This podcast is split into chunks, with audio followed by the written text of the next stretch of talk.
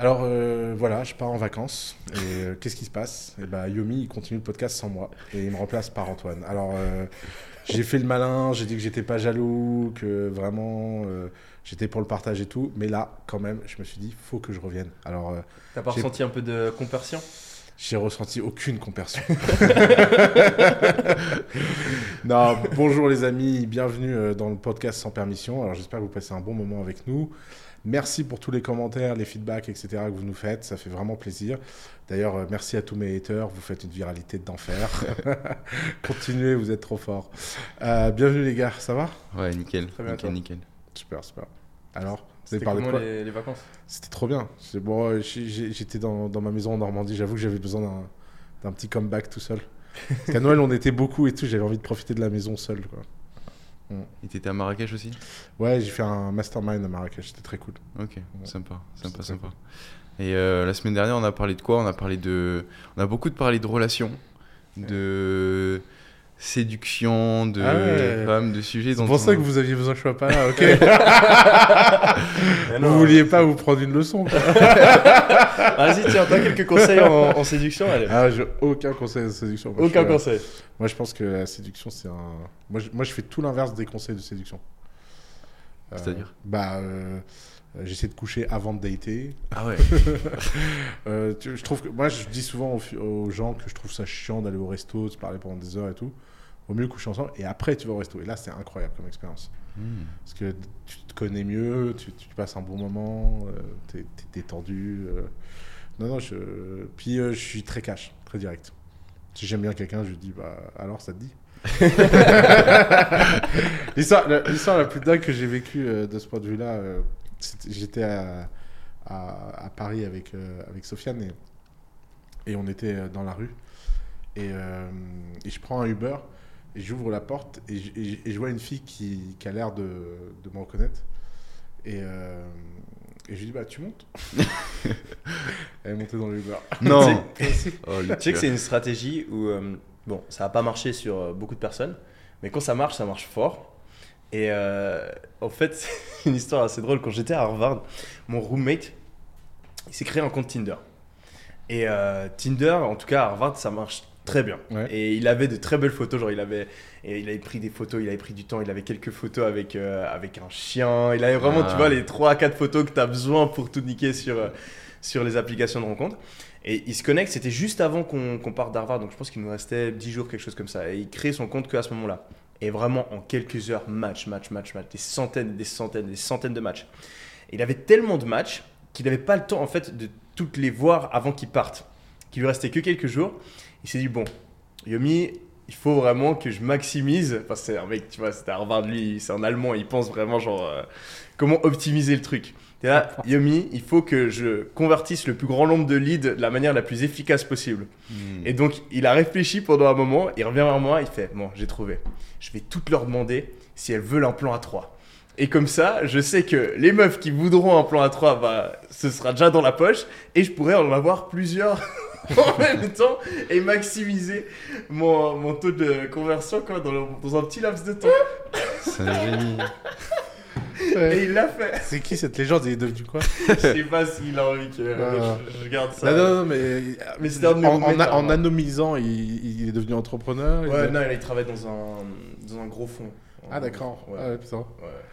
Ah ouais, il fait les choses en grand. Moi je veux savoir en off. Ah, Ouais, c'est il est fort. incroyable ce mec. Il est. Sais, il, a- il est un petit peu ailleurs, mais il est très très très très intelligent euh, et très très marrant comme mec. C'est vraiment la rencontre que j'ai faite. C'est un des bons la- côtés des études, hein, Ouais. rencontrer des gens sympas. ouais. Ouais.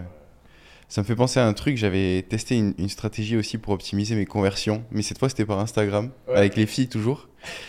Moi j'avais mis en place une stratégie où genre... euh, attends, t'as- avec ton profil. euh, Non, je te jure, c'est pas, c'est pas, c'est pas du tout... Mais c'est ce euh, qu'il me disait dans ça le podcast. pas du tout. Il était en train de se plaindre et tout. J'étais là, mon gars. Vas-y, arrête. euh. Genre, j'ai mis en place un truc où euh, j'ai essayé de mettre en place une Essaie de stratégie. sourire sur tes stories, peut-être ça marchera. Ouais, ça marchera mieux. Et en plus, d'ailleurs, on est, on est sorti en boîte. Ouais. Euh, ça a converti, hein. Ah bah voilà, c'est ça. en fait. Là, ça a converti. C'était ma première. C'était ma première sortie à Dubaï. Je dis Yomi, vas-y, je suis jamais sorti et tout. Il m'a dit, ah ben viens ce week-end, on fait un truc et tout. J'y suis allé. zéro, j'avais zéro attente en fait. Je pense que c'est ça qui a fait la diff, c'est que j'y suis allé, et je me suis dit, genre, j'y vais pas du tout pour, euh, pour choper ou quoi. Et euh, ouais, bah, j'étais un peu choqué. Au final, je suis pas, je suis pas rentré seul. Bravo. Et euh, Désolé, la- je t'ai coupé. Ouais. Non, t'inquiète. Stratégie euh, que j'avais mis en place sur Instagram. M- Moi, ça convertit pas du tout pour ça, mais en gros, j'avais testé de faire plein d'outreach à plein de filles qui étaient sur Dubaï, tu vois. des outreach à froid. Et j'avais construit un script. Donc, un script euh, que même un assistant virtuel aurait pu suivre, tu vois. Le script, le script c'est genre. J'avais mis en place. euh, ah oui, une stratégie où j'envoyais une photo de la Voie lactée et je lui disais toutes ces étoiles, mais c'est toi qui scintille le mieux. Et, j'avais testé plusieurs, j'avais testé plusieurs hooks. Oh putain. Et celui-là, c'était celui qui convertissait le mieux, du coup. Ouais, il convertissait Du, qui? du coup, je l'avais gardé. Ouais, il convertissait pas des, des trucs de ouf. Et, et, et, euh, et, et- et du coup, j'ai Parce que moi, je pense, que pas, je pense pas que ce soit la. Tiens, c'est très intéressant comme sujet parce qu'on va pouvoir. Tu t'enverrais quoi, toi, comme premier message? Je sais pas, je suis pas doué à ça. Moi. Mais. J'ai un truc, c'est il faut faire attention à ce que tu essaies d'optimiser. Ouais. Et tu vois, quand tu essaies d'optimiser la mauvaise métrique, c'est comme dans une startup. À 100%.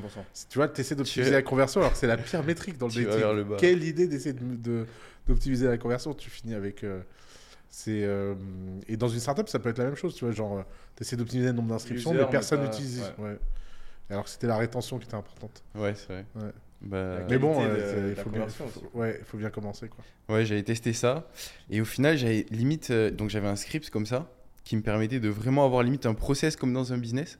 Et derrière, j'avais un CRM sur, euh, sur Trello avec différentes cartes, avec les filles à qui j'avais proposé un date sur, euh, sur Instagram, elles étaient dans une colonne. Les filles avec qui j'avais eu le premier date, les filles avec qui j'avais eu le deuxième date. Et comme ça, en fait, j'essayais de m'organiser un date par semaine avec, euh, avec différentes filles. Bon, au final, j'ai pas réussi. En vrai, j'en connais plein dans le business qui justement ont repris cette idée de tunnel de vente qu'on a en marketing et qui l'ont appliqué au dating, et, euh, dont certains, je vais pas dire qui, mais des gens pas mal connus qui euh, avaient des slots dans leur euh, Google Calendar où euh, leur assistante virtuelle quoi venait. Je le connais Hein? Je le connais Non, tu connais pas, enfin peut-être. Mais en gros, donc vraiment des trous dans le slot euh, du Google Calendar et euh, l'assistante qui ou, ou son assistant qui vient et qui met le date. Et c'est même pas lui qui a parlé à la meuf, c'est son assistant qui a parlé à la meuf sur les réseaux, etc. Et il a genre un résumé de la conversation sur son Google Calendar et il se pointe et il sait que tous les jeudis à 6h, j'ai un date avec euh, une fille qui répond plus ou moins à ses critères, qui a été géré par quelqu'un d'autre. Et t'as des mecs aussi j'ai rencontré un gars qui faisait 20 000 balles par mois en gérant euh, justement les messages euh, de, de personnes euh, de- d'entre- C'est un d'entrepreneurs. métier? Ouais. Donc le mec en fait il gérait les DM d'entrepreneurs. Donc il allait, il écrivait à des meufs sur Insta, il gérait ta ta ta ta et il organisait les dates. Il faisait 20 000 balles par mois. C'est trop fort. Tu Ouais. peux construire une agence comme ça. Ouais, et, et je suis sûr Ah, et des certain que des mecs comme, comme Neymar par exemple, t'as quelques mecs en France, toutes les meufs que je rencontre, elles se sont déjà fait DM ou il y a eu un truc avec, je pense que t'as un groupe Oui. de 3-4 gars. Ouais. Neymar Mbappé aussi. Ouais, voilà. Et en gros, je suis sûr et certain qu'il y a des mecs qui travaillent pour eux. Parce qu'ils ont pas le temps. Ouais, Donc t'as des mecs qui littéralement vont toute la journée sur l'Explorer Instagram Ouais. et hop, on voit un DM, on voit un DM, on voit un DM, on voit un DM. Hmm. Ouais, j'ai des potes qui se sont fait euh, comme ça, c'est sûr. Ouais. Ils sont malades les mecs. Ouais. Faut être, faut être un charreau, pas possible à ce niveau de célébrité pour ça. Ouais. Non, moi jamais j'ai envoyé un premier DM. Euh, Ah ouais? Ah non, je réponds si on m'envoie un DM, je réponds mais. Ouais. Mais, T'es aller, plutôt- mais aller charreau comme ça, faut être cinglé quoi. Ah, puis ça prend du temps. Mais non mais c'est Ah. vrai. Non mais en plus payer quelqu'un qui le fait pour toi. Bah, Euh, limite, c'est plus smart. non, mais entre, c'est entre sûr. perdre ton mais propre temps. l'image que ça donne si toutes tes Ah oui. copines. Parce qu'à un moment, il- avec l'algorithme Instagram, Ouais. il finit par contacter que des meufs qui se connaissent. Ah bah oui, ah oui, 100%. Donc tu passes pour, mais euh, tu passes pour. Enfin, c'est pas, Ouais, ter- c'est- pas terrible quand même. pas ouf. Mais c'est un effet de levier que la génération d'avant, ils pouvaient pas utiliser. Et que nous, aujourd'hui, on peut potentiellement Mais de utiliser. toute façon, notre vie, elle est beaucoup mieux que la génération d'avant. C'est vrai. hein. Pas- C'est vrai, c'est vrai. Euh, parlons de notre sujet. Depuis début janvier, Mais il s'éclatait ou ça va là? Tu veux qu'on sur ça? Non, non. Oui. Depuis début janvier, les cryptos, elles ont remonté de, de 20%. Euh, pourquoi, selon vous déjà? Est-ce que vous avez J'ai- une explication J'ai pas compris pourquoi ça a baissé, alors pourquoi ça monte euh, Ah, Non, baisser quand même, t'as des explications. C'est principalement dû, je pense, à la remontée des taux d'intérêt euh, de la Fed. Ouais, ouais. Tu penses pas? Non, mais ça, c'est des trucs. euh, J'appelle ça l'astrologie de la finance. Les gens, ils adorent ça. Les taux d'intérêt de la Fed. et- ah, oh. Ah, quand même. Alors, s'il y a bien un truc. Alors, je suis, d'accord avec toi qu'il y a énormément de trucs où enfin, les gens ils essaient de. Vas-y, franchement, trouver chauffe quelqu'un dans l'audience, je suis sûr que on Ouais. pourrait regarder toutes les fois où la Fed a changé ses taux et les impacts qu'il y a eu sur les marchés. Je suis assez Je suis- certain que c'est Je suis clairement. sûr que c'est pas plus de 48 heures. De quoi 48 heures? Bah, l'impact. En fait, Ah non, non, moi je te parle à moyen terme. Même, bah même là, les remontées des taux de la Fed, ils ont commencé euh, euh, cet été. Et euh, la grosse chute, euh, même plus. Non, c'était quoi Janvier l'année passée? Ouais, et, et la chute, elle, genre, ça a été décalé de deux, deux mois, un truc comme ça. Ouais, d'accord. Donc c'est non, ça prend du temps. Ça prend du temps, ok. Ouais. Mais après, oui, tu as, la réaction du marché directement. Non, mais de toute façon, les cryptos, c'est le marché le plus manipulé du monde. Donc, Ouais. Si ça se trouve, ça monte parce qu'il y a des mecs qui sont en train de pumper. Si ça se trouve, ça monte parce c'est vrai que cette montée, euh, elle était assez surprenante. Ouais. Mais pas trop de. c'est marrant, ça me fait penser à un truc. euh, je suis en train de. Je suis en train d'écrire un petit blog post qui, je pense, sera sorti d'ici que la vidéo sera sortie. Hmm. Euh, je suis tombé sur une vidéo d'un économiste qui s'appelle Friedman qui parle du fait que on a besoin de sortir l'argent des gouvernements. Et moi, quand je crois dans un truc, j'aime bien revenir aux principaux premiers, tu vois, au, pr- au first principle. La raison pour laquelle moi, je trouve les cryptos fascinants, intéressants, que j'ai envie de m'y mettre, que ce soit hype ou pas hype, jusqu'à la fin de ma vie, j'achèterai des cryptos. Ça peut baisser à zéro et je continuerai à acheter une part de mon patrimoine en crypto. C'est parce que je trouve qu'avoir une part de son argent qui n'est liée à aucun gouvernement, c'est une nécessité de sécurité. Et le fait que les gouvernements ont le monopole de l'argent, ça limite énormément d'innovation dans l'argent. Les gouvernements n'ont pas le monopole du langage, le langage euh, évolue, euh, s'adapte, etc. Les, gouvernements n'ont pas euh, le monopole de je sais pas quoi, l'éducation. L'éducation se fait en dehors des écoles, etc. Il n'y a pas de raison que le gouvernement ait un monopole de l'argent. Tout le reste, c'est du bullshit sur les cryptos. Tout le reste, c'est des effets dérivés. Est-ce que ce coin-là, plutôt que ce coin-là, est-ce que Ether, euh, machin. Donc tu es un Bitcoin maximaliste? Bah, J'avoue que j'adore Bitcoin pour cette raison. Ouais. Euh, mais je pense que euh, on n'est pas à l'abri que quelqu'un crée encore mieux Bitcoin. Il n'y a pas de raison. Hmm. Il faut juste euh, comprendre l'enjeu, il faut comprendre où on va. Moi, j'ai proposé un, un- j'ai designé un design qui va sortir à un moment donné dans les, dans les mois, les années qui viennent, quand la boîte pour qui je l'ai fait sera prête. Mais je pense que moi, d'autres, il y a plein de gens qui vont avoir à un moment envie de jouer au jeu de créer ta monnaie avec des caractéristiques différentes, une innovation différente. Et donc euh, là, les cryptos montent, descendent. Et en fait, moi, tout le monde me demande tout le temps quand il faut acheter des cryptos. Moi, je pense que soit on est un believer et on DCA, c'est-à-dire qu'on en achète tous les mois pour les 20 prochaines années, Hmm. et on, et on oublie. On n'est pas Mm. là à regarder le cours tout le temps. Soit on est un trader et on apprend le métier de trader. Mm. Et alors là, c'est très compliqué. Mais entre les deux, faire un peu de trade, un peu de DCA, un peu de fondamental. Ah, laisse tomber. C'est du, gambling. là, c'est du gambling, tu perds ton argent. Bah oui, à 100%. Euh, mais j'aime bien ton argument par rapport au fait que, que l'argent ne devrait pas forcément être maîtrisé, ou en tout cas dans sa totalité, par les gouvernements. Ouais. Mais suite au Covid notamment, je me suis rendu compte que franchement, genre, les gouvernements, ils ont un pouvoir tel Mm. que si demain ils ont envie de maîtriser la crypto, ils maîtrisent la crypto. Oui, mais ça ne veut pas Donc- dire qu'il ne faut pas qu'on résiste. Ouais. Parce que les gouvernements, ils ont le pouvoir qu'on leur donne. Pendant le Covid, personne n'a résisté. Mm. Et tu penses que les gens, ils, ils- Bah, ils je- résisteraient je à un gouvernement qui essaie de contrôler les, les cryptos? C'est le cas Oh. d'ailleurs dans quoi en Chine, t'as plus Ouais, le droit genre, Ouais, bah, en Chine, c'est revenu les cryptos là. Les gens euh, font du lobby en secret. Ouais. Je vais le dire autrement. Je donnerai toute mon énergie et toute ma mon willpower, euh, je sais pas comment on dit, ma- Volonté. ma volonté, Mm. pour que ce soit pas le cas. Ouais. Et je pense que s'il y a, tu vois, autant le Covid, je m'en foutais un peu. Je me suis dit, euh, un an à la maison, vaccin et tout, c'est des sujets qui m'ont pas touché. Je- T'as vu d'ailleurs la vidéo j'avais euh, pas d'avis, machin. Ouais. Mais l'argent, ça, ça m'intéresse. Ouais. Et, euh, et là, je suis prêt à me battre pour que les gouvernements fassent ce qu'on doit faire. Il faut pas, je pense qu'il faut pas oublier que les gouvernements sont que le reflet de ce que la majorité des gens veulent. hein. Oui, mais la majorité des gens sont assez dociles. ben, c'est pour ça qu'il faut les motiver, il faut les, faut les réveiller, il faut les, faut les. Ah. Non, mais moi, c'est un truc qui m'a choqué euh, avec, avec le Covid, c'est de voir à quel point ils- le gouvernement ils font ce qu'ils veulent et à quel point la plupart des gens vont juste suivre bêtement ce que le gouvernement. Enfin, moi, quand Ouais, j'ai vu que ça sûr. commençait en Chine et que je voyais voilà les mesures, etc., je me suis dit, mais attends, en Europe, faire un confinement, mais c'est impossible. Ça, j'ai- Aux États-Unis, faire un confinement, mais ils vont sortir avec des guns, c'est littéralement impossible que ça se passe. Et chose, quelques ouais. mois plus tard, bam, Mm. tout le monde à la maison. Après, ça fait peur. hein. Je veux dire, euh, Ouais. c'était invisible. euh, Et même, imagine-toi, un an après, quand tu vois, tout, tout, Ouais. tout le monde l'a déjà chopé, c'est écrit noir sur blanc que t'es jeune, tu risques rien, et quand même, les Ouais. gens. Et moi, ça me tuait à chaque fois. Euh, l'été, donc l'été 2020, euh, déconfinement total, euh, boîte de nuit, etc. Et euh, quelques mois plus tard, Ouais. septembre, boum, reconfinement. Et je me souviens, j'avais fait, j'étais allé dans une soirée, euh, il y avait des soirées un peu clandestines, machin, Mhm. et j'avais euh, filmé. Et euh, non, c'était pas moi, c'était un ami à moi. Insulte dans les DM, genre vraiment, c'était Ouais. insulté. Mais, Bah, euh, attends, il y, a- il y a deux semaines, on faisait, tu faisais- tout le monde faisait la même chose, il y avait aucun problème. Et là, parce que euh, Monsieur euh, le ministre a Bah. dit maintenant c'est comme ça, là t'es un énorme fils de pute parce que tu oses daigner euh, sortir en boîte. Je quoi. te, je te signale que j'ai fini devant le tribunal à cause de toi. Qu'est-ce qui s'est passé? Parce que, parce que monsieur en plein Covid est venu faire l'anniversaire de son frère dans ma maison. Oh putain. Et C'est toi qui as proposé. j'ai proposé, aucun problème, j'assume. Ensuite, euh, monsieur a fait venir euh, un promoteur qui a ramené euh, je sais pas combien de meufs dans mon appart.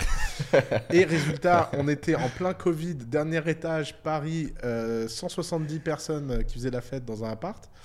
Et, euh, et les flics attendaient en bas pour arrêter les gens qui partaient avec Attends, mais c'était plus drôle que ça. On est, Ah, ils milieu, sont venus on est au taper, milieu ouais. de la soirée. Moi, je suis comme ça, tranquille, on s'éclate. Et là, toc toc, j'arrive, j'ouvre la porte. Je vois, euh, genre, fuck, allez, 6, 7 flics. Ils me font, vous êtes propriétaire? Je fais, non, je vais le chercher. Ta je referme, je ferme ma clé. Oh. Parce que j'avais entendu, et c'est la réalité, les flics ne peuvent pas entrer chez toi. Ouais. Donc, on est Alors, les enfants- tous restés Les enfants de- pendant 20 minutes. La police ne peut pas rentrer. pa, pa, pa, pa, Ah ouais, mais pa, après, ils pa. ont, mis- ils ont même donné des coups de je sais pas quoi, ils ont plié ma porte. Hein. Ouais, ils, vous- ils Ah ouais. tapaient, Ouais. ouvrez, ouvrez, ouvrez. Tout le monde comme ça à l'intérieur. Plus personne qui parle, plus de musique, on attend. Ils sont restés 30 minutes, ils sont partis, on a relancé la soirée. Et après, ils sont restés en bas, ils ont arrêté tout le monde. Ouais. Sauf que euh, le lendemain, j'ai eu une convocation au tribunal Ouais. quand même. Ah. Et comment ça s'est fini? T'as eu des conséquences Bah, euh, j'ai pris une amende euh, Une amende? de 1800 euros, rien de. Oh, c'est rien plutôt très grave. faut que relance. Non, non, non, jamais de la vie. Tu m'avais même pas dit. Moi, je, je- je- je- Elle est je folle cette histoire. Je sais pas. Moi, je me suis trop amusé. tu sais, moi, je pense que c'est très. Ça, c'est un truc. euh, Tiens, tu me fais penser à un truc euh, parce que j'ai eu un. euh, J'ai eu un gros, gros coup de tension la semaine dernière là-dessus. Je n'en peux plus des gens qui n'assument pas les conséquences de leurs actes. Hmm. Je t'invite à une soirée, je sais ce que je fais. Ça, Mm. je un gamin. Il y a quelque chose que je n'ai pas prévu. Je pouvais pas prévoir que la police allait venir et tout ça. Bon, je suis un peu con. Ouais, ok. Bon, même, je t'avais dit que potentiellement t'es Mais sûr. peu importe, Ouais, peu ouais, importe. Police vient, il y a une amende, je paye, point. Je, je comprends pas que les gens passent leur temps à vouloir mettre leurs responsabilités sur les autres. Ah Mm. oui, mais en fait, c'est toi, parce qu'en fait... Non, c'est bon. On prend premier mur de responsabilité.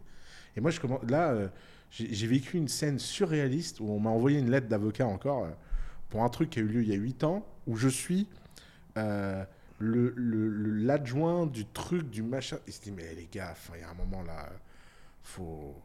Il faut, faut, faut prendre un peu de d'épaisseur quoi. Et même d'un point de Et, vue. euh, et- et j'en ai marre, j'en ai marre de tout le monde. Et tout, tout le temps, dans la politique, tout ouais, le temps. ce que. Ouais, vas-y, c'est qui le responsable? Vas-y, c'est bon quoi. Il n'y a jamais de coupable, il n'y a jamais de responsable, jamais. Et, surtout dans la politique, c'est une grosse différence, je trouve, que tu as entre euh, la gauche et la droite. Où la gauche, en fait, enfin, la, la droite porte la responsabilité sur l'individu. En tout cas, dans Mhm. plus de cas de figure. Alors que la gauche, c'est. C'est jamais la faute de l'individu, c'est tout le temps Ouais. la faute du, Ouais, enfin, de la société, de, des-. Ça, entreprises. Ça, c'est la théorie sur la gauche et la droite. Maintenant, dans la réalité, ils sont tous débiles. hein. Je veux dire, euh, Sarkozy nous a fait pendant des années des dingueries là-dessus. Euh, Eh, c'est la faute de l'État et l'État euh, machin. Ouais. Non, mais Moi, je suis vraiment. très individualiste, je trouve que. Ouais, enfin, mais je suis d'accord. Tu vois, il faut arrêter de vouloir toujours protéger les gens. Ouais, Genre, je suis euh, en d'accord. France, on, est champion pour ça. Ouais. C'est il y a 40 lois pour protéger le consommateur, etc. Ouais, ouais. Euh, donc, certes, des fois, il faut, faut protéger Je- le consommateur. Il ne faut pas aller trop loin. En alors. parlant de crypto, là, Ouais. tous les procès pour protéger les mecs qui ont perdu leur argent dans le Luna, mais on se fout de la gueule de qui? Mais ils- ouais, C'est leur faute, des hein. Les, écrits les noir mecs, sur ils blanc, achètent, ont ils choisi. achètent. Mm. Ça fait fois 1000. Ils vendent pas, Ouais. ça descend à zéro. J'ai perdu ma maison. Bah, et en plus, ces gens n'ont aucune décence. Ils mettent toujours leurs gamins, leurs enfants, leurs mesquines, quoi. Mais, Ouais, ils mais- mettent tout en avant. mais ouais, pour- va, va te faire foutre. Moi, moi, je ferais une connerie comme ça. Mais Jamais je mets mes enfants. euh, regardez, Ouais, t'assumes- va quoi. t'assumes, euh, tes erreurs. Casse les couilles. Tu repars. Ouais. Bah après, faut pas comprendre, il faut, faut pas confondre où tu as plein d'escroqueries, etc., où les gens vont mentir. Donc, dès le moment où tu as quelqu'un qui met en avant une crypto, qui ça- etc., qui part avec l'argent, là, c'est différent. Luna, Mais, euh, mais Luna, c'était écrit noir sur blanc ce que c'était, quoi. C'est pas. Et au bout d'un moment, ça a plus. Enfin, je, je suis Ouais. pas vraiment très familier avec les détails. non, non, mais- mais, euh, apparemment, enfin, euh, je pensais à ça parce que je suis tombé sur un, un enquêteur crypto, un détective privé crypto en Better Colus. Ouais. C'est son métier. Et il m'a dit 80% de mes clients, c'est juste des mecs qui ont perdu leur argent. hein. Ouais.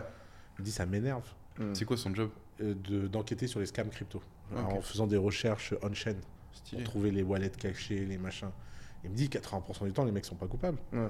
Ouais. Ils ont acheté une crypto, ça n'a pas marché, euh, ça va. Et lui, il refuse 80% des clients comme ça. Mm. Donc toi, Oussama, et Yomi aussi, tu es d'accord avec ça Tu penses que le fait que euh, l'argent soit détaché des États et qu'ils aient aucun contrôle dessus, Je pense que bon c'est pas aucun contrôle, c'est que je pense que c'est très important qu'il y ait des monnaies nationales. hein. Je suis pas en train. D'ailleurs, je sais pas pourquoi moi tous les mecs qui ont le Bitcoin ils vont remplacer le dollar. Euh, non, c'est bon. Juste laissez-nous le droit de créer un truc à côté, Mm. complémentaire, innovant. Tu vois, euh, je suis pas pour la suppression de l'école publique. Je trouve que c'est sympa de pouvoir avoir le droit d'ouvrir une école privée complémentaire à Mhm. côté. Et c'est toujours le truc, c'est toujours tu as toujours ce débat public-privé, euh, monopole d'État. Non, juste c'est cool d'avoir des modèles alternatifs. C'est cool que les gens aient le choix. Et c'est cool que le gouvernement soit mis en tension Ouais, par la concurrence, la de dehors. Là, c'est quoi les, les répercussions négatives que tu vois au fait que l'État ait, ait le contrôle absolu?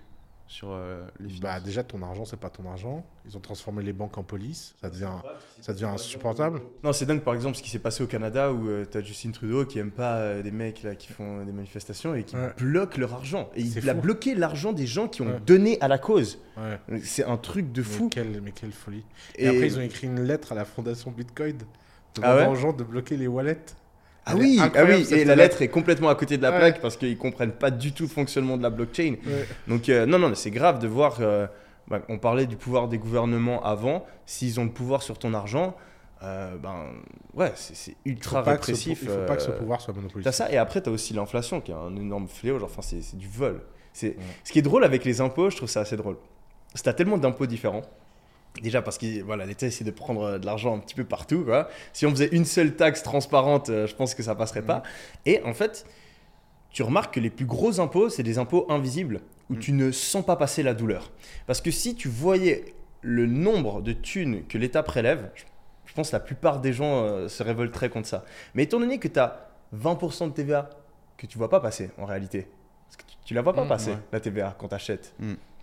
Même chose avec l'inflation. Tu as genre 2-3% d'inflation, ça c'est en moyenne. En ce moment, c'est genre euh, 7-8. Ouais. Et on- ils sont littéralement en train de prendre, c'est comme un impôt sur la fortune. Hmm.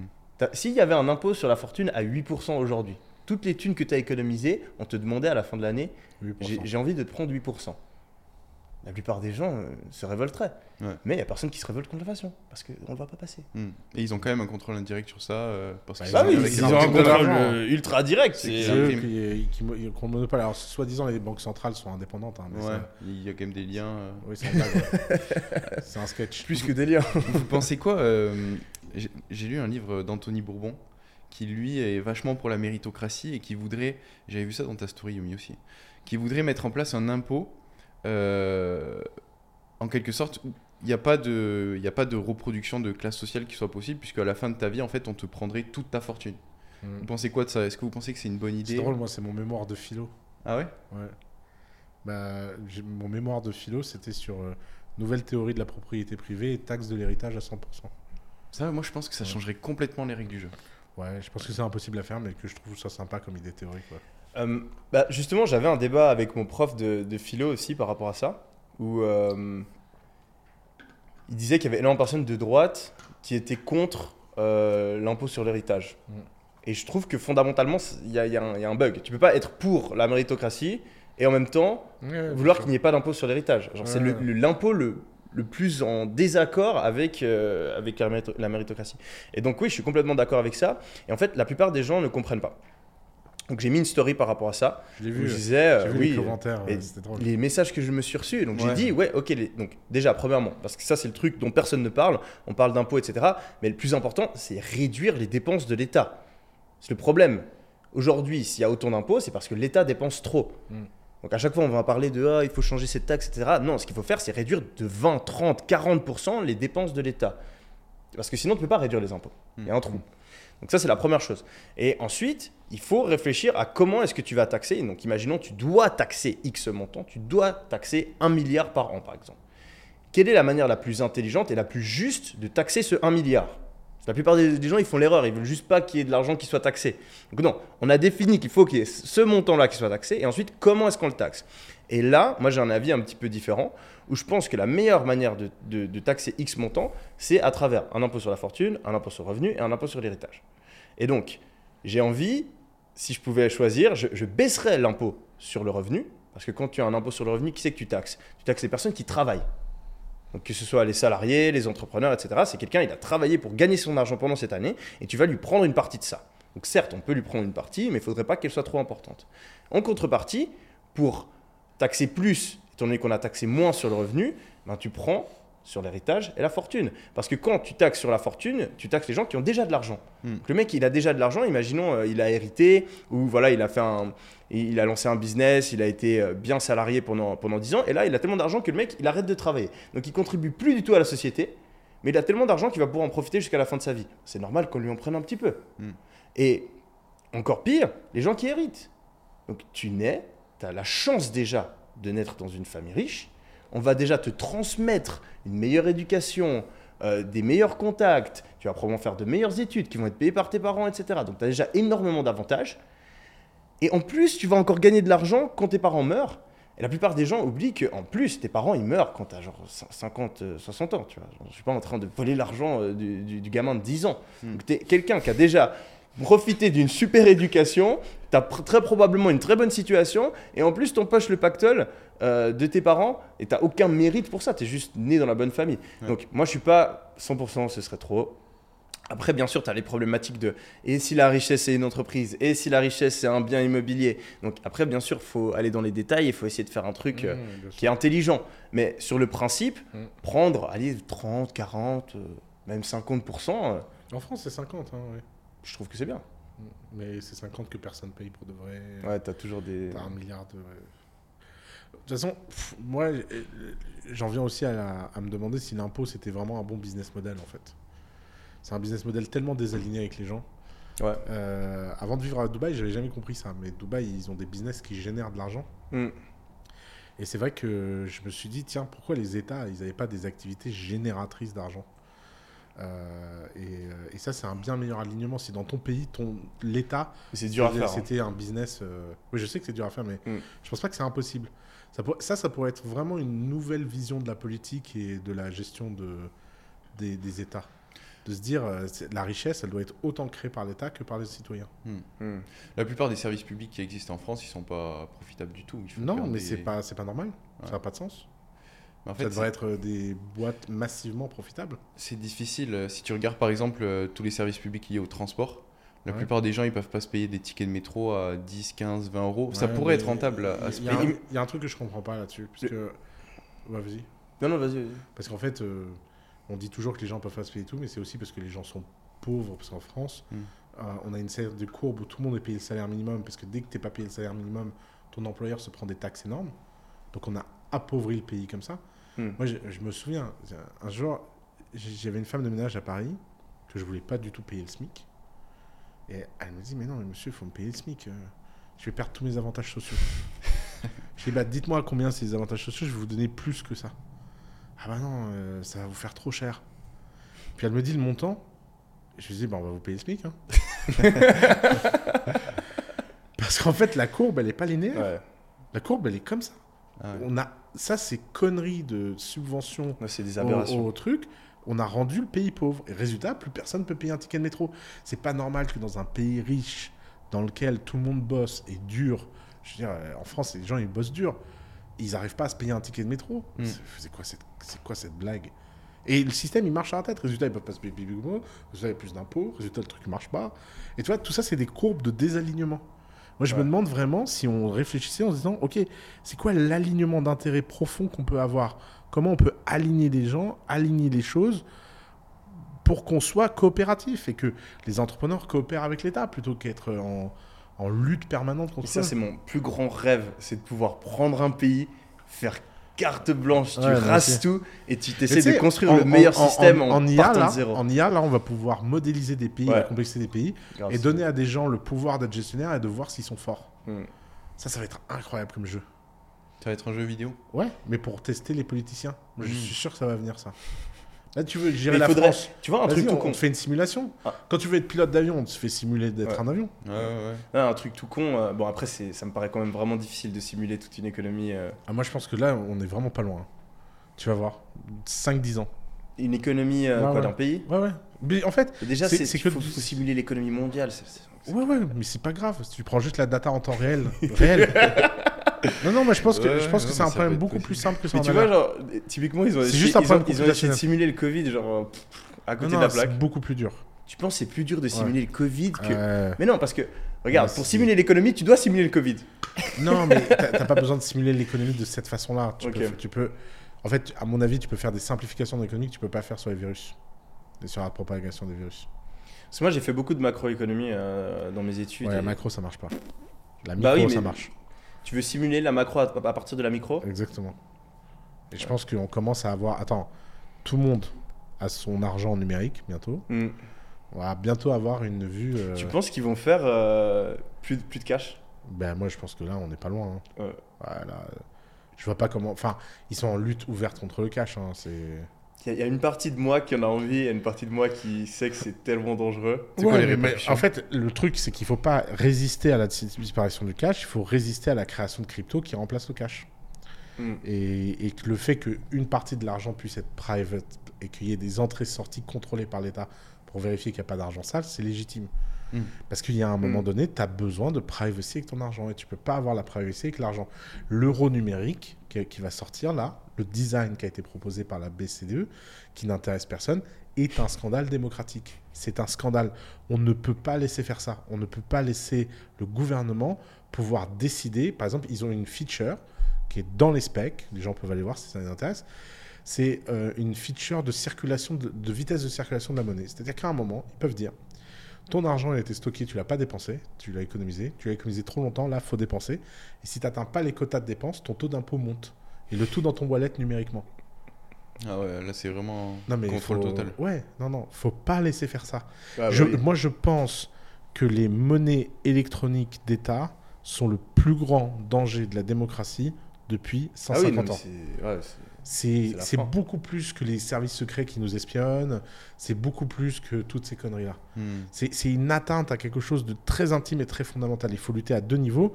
Il faut lutter contre leurs conneries et pas laisser faire euh, euh, ça. Euh, par exemple, moi, je donne plutôt que donner à des assos, je donne à des, à des gens qui luttent contre ça euh, et à des lobbies qui luttent contre ça. Et de l'autre côté, je pense qu'il faut que des gens réfléchissent à des cryptos vraiment privacy. D'ailleurs, Vitalik, là, avec son annonce des alors, les shadow wallets, extraordinaire. J'étais content qu'ils prennent le sujet à cœur. En fait, comme je sais pas si vous avez vu la, la, les mixeurs crypto, là, euh, Tornado, Tornado Cash, Cash, et tout ça. ça, ont été euh, défoncés par les US euh, qui sont venus comme truc. Vitalik a dit ok, très bien. On va incorporer la privacy à l'intérieur du protocole Ethereum avec un upgrade du protocole et un truc qui s'appelle le Shadow Wallet, je crois. Euh, si, je me trompe, euh, corrigez-moi en commentaire, je ne me souviens plus le nom. Euh, mais ça, ça va être incroyable. C'est incroyable que ces gens-là, que des gens de Je ce niveau-là luttent. Mais on s'en fout que ça passe ou Oui, il faut essayer, bien sûr, faut combattre, faut combattre. Tu, tu peux pas, tu, peux pas être, Mais moi, ça me fait extrêmement peur. tu peux je- pas être perdant sur ce sujet-là. Ah non, il faut, il faut. tu, dois te dire qu'il n'y a pas le choix. Ouais. C'est un truc comme euh, la liberté d'expression, la liberté de culte. euh, Ouais. C'est du même niveau. C'est du- c'est comme euh, Ah non, non, contrôler je la suis religion. complètement d'accord avec toi. C'est même plus important que la liberté d'expression Ouais. parce que la liberté d'expression découle de, la liberté d'utiliser ton argent Mais comme tu sûr. veux. Un, un truc tout con, euh, mais euh, YouTube fait ça. Donc YouTube, par exemple, il y a certains sujets qui vont démonétiser. Ouais. Donc ils ont pas envie que tu parles d'un sujet, ils démonétisent. Et Ouais. la plupart des youtubeurs, bon, nous on a la chance que ce soit pas le cas. Je- Ouais. Je, m'en fous de combien on gagne sur la vidéo. Tu vois. Ouais. Euh, La, la plupart de mes vidéos, euh, je rigole que j'ai donné plusieurs dizaines de milliers d'euros à Drake parce qu'il était dans mon intro et que du coup il prenait tous les revenus de mes vidéos Ah pendant deux ans. Je crois que je l'ai payé genre 50 000 balles, je sais plus le, le chiffre, juste parce que je voulais ma petite musique, tu vois, dans l'intro. Mais la plupart des youtubeurs ils vivent de ça. Et euh, ben, tu sais, par exemple, à un moment, euh, tu parlais du Covid, tu étais démonétisé. Euh, nous, le seul podcast, tu- ça, ça va te faire marrer, hein, mais le seul podcast Ouais. qui est démonétisé, qu'on a, c'est celui où on parle d'Andrew Tate. Et il démonétise systématiquement On dit, toutes les euh, vidéos on dit qui parlent mal. Juste, tu mentionnes le nom, boum. Là, celui-là, je l'ai dit, c'est possible qu'on se fasse démonétiser. C'est un truc de dingue. Et, euh, Moi, une et- fois, je faisais un live sur YouTube ouais. et le mec me demande est-ce que vous croyez que le Covid c'est une conspiration? Et je dis non, je ne pense pas que le Covid soit une conspiration. bim. Et, le- et la chaîne est supprimée. La chaîne Ouais, il doit bien t'aimer lui. Ouais, non. C'est- non, c'est- c'est un- c'est un truc Live de dingue. YouTube. C'est un Ah truc ouais. de dingue.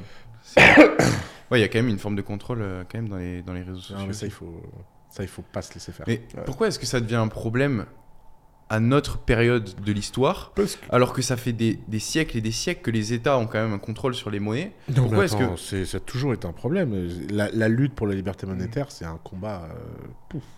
Déjà, ça a commencé avec le fait que les, les banquiers sont devenus les ennemis des États.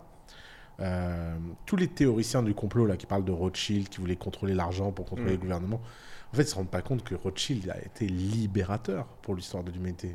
On, on le peint comme le méchant juif qui veut contrôler. Mais non, en fait, il est venu, il a dit les gars, il faut arrêter les conneries, il faut que les banques centrales soient autonomes. Et on a obtenu un niveau d'autonomie, alors qui n'est pas une indépendance, mais un niveau d'autonomie des banques centrales. On a une... Tu vois, si là aujourd'hui, il y a un mec qui voulait passer l'inflation à 40%, ça passerait pas.